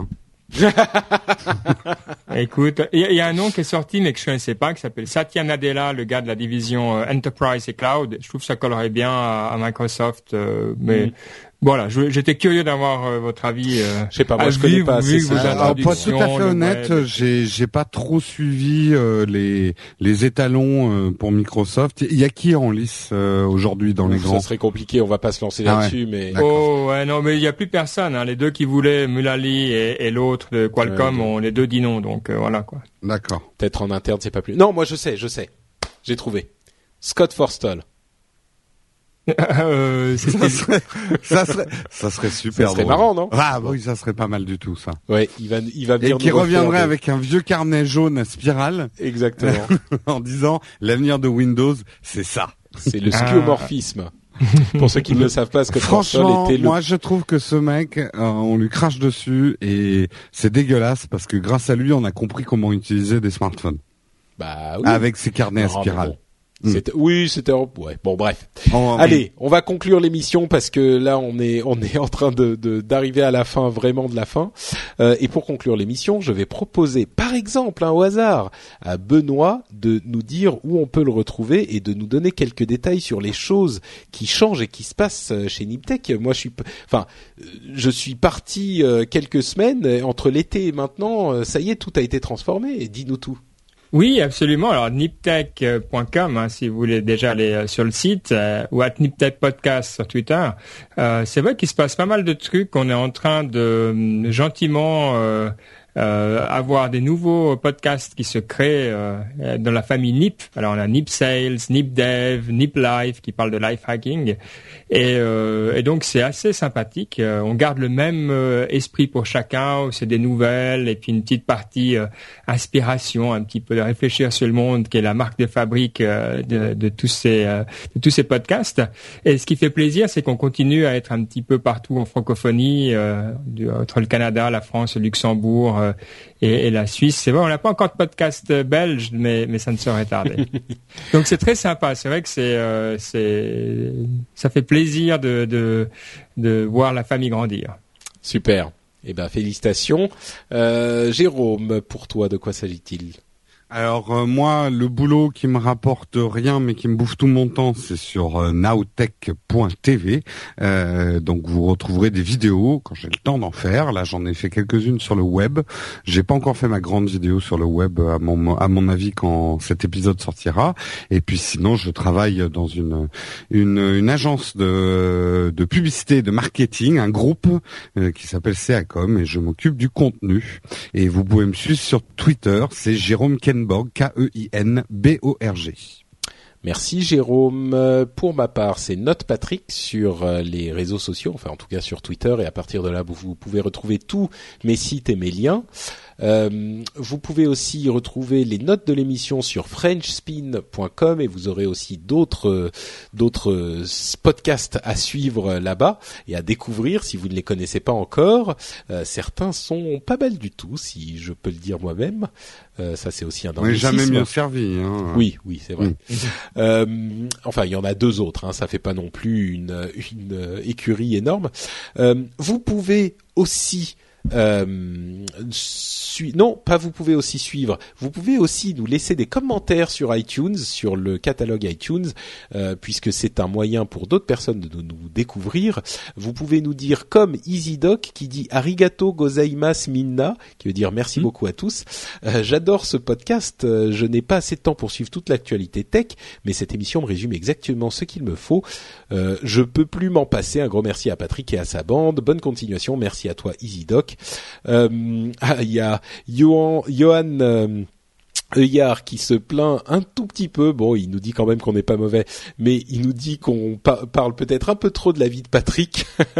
Euh, bah, bon, cet épisode, on a commencé avec ça, donc désolé. Et il faut que tu lances un, un- un podcast où tu parles que de toi et que de moi, ouais. Ouais, Ouais. ouais, ça, ça, Mm. je pourrais. Hein, J'aime tellement m'entendre parler. D'ailleurs, c'est pour ça que je fais du podcast. Euh, et euh, DBTCS qui mentionne, bon, la chose qu'on n'a pas mentionnée depuis le début, euh, qui nous dit quelle initiative extraordinaire que d'avoir parlé d'éducation. Euh, merci à toi toi des BTCS. Euh, c'est vrai que c'était un, un, sujet plutôt intéressant, je pense, et puis ça me tenait à cœur d'en parler. Euh, comme on l'a pu, hein, je veux dire, moi je suis pas un grand expert, et puis euh, euh c'est pas non plus le sujet principal de l'émission, donc euh, j'espère que vous avez apprécié ce petit podcast de remplissage, et puis que vous avez apprécié les intervenants qui m'ont fait l'amitié de venir. c'était un, un, un, sujet intéressant, je pense, et, et j'espère qu'on a au moins éclairé un petit peu quelques lanternes et incité peut-être certaines personnes à aller euh, chercher un petit peu plus dans ce domaine-là, qu'on a dit des choses un petit peu intéressantes en tout cas. Euh, pour le prochain épisode, et, eh ben écoutez, figurez-vous que euh, Noël arrive et donc je serai encore en vacances, scandaleux. euh, c'est une honte. oui, faut, ah ouais. en, hein. vacances, c'est Noël hein, euh, en même temps, donc bah, je serai en Finlande. Ouais, voilà, je mariage. Hein, le soir de Noël, j'ai la barbe blanche, je suis dans le supermarché, et je fais sauter des gamins sur les genoux. Hein. Ah ben j'allais dire, je pourrais venir te voir du coup. Ouais, écoute, je suis pas sûr de te faire sauter sur mes genoux. on, on, en discutera, on réglera ça entre nous. Mais donc, il y aura un autre épisode spécial, euh, qui est un épisode qui a été euh, enregistré il y a quelques semaines déjà, avec euh, mes amis euh, Cédric Bonnet qu'on évoquait tout à l'heure et euh, William Abisror et on parle de leur Ulule et de leur expérience de crowdfunding. Euh, donc le Ulule de Geeking et de euh, Will Co, euh, deux émissions euh, qui sont évidemment d'une excellente qualité et que j'aime beaucoup. Et donc on a discuté comme ça pendant une petite heure, un petit peu plus, de la manière dont ça s'était passé, de ce qu'ils ont appris, de ce qu'ils ont, de leur de leur surprise, de ce qui les a, enfin, de ce qui les a surpris dans le processus, etc. Donc voilà, ça fera un petit un petit épisode, encore un épisode spécial. Euh, donc dans 15 jours cette fois, on saute pas d'épisode. Euh, ça sera un épisode dans 15 jours. Et dans un mois, on sera de retour euh, en 2014, donc avec l'épisode les, normal, classique du rendez-vous tech. Et puis à partir de là, on viendra sur un, un, emploi du temps un petit peu plus normal. Donc il n'y aura plus a priori d'interruption, ou en tout cas pas avant un petit moment. Eh ben écoutez, c'est la fin de cet épisode, donc euh, je pense que je vais me contenter de vous souhaiter à tous et à toutes qui nous écoutez un euh, très très très joyeux Noël, avec Jérôme qui vous fera peut-être sauter sur ses genoux si vous êtes gentil, euh, et une excellente année, même si on le fait peut-être dans l'épisode suivant, en, en, une excellente année 2000. 14, hein, c'est bien ça. Et donc on se donne rendez-vous euh, pour le prochain épisode. Euh, bah, on, sera en 2014 la prochaine fois qu'on se parlera pour de vrai. Je vous fais de grosses grosses bises et à très bientôt. Ciao ciao. bonne fête à tous. Ciao. Ciao.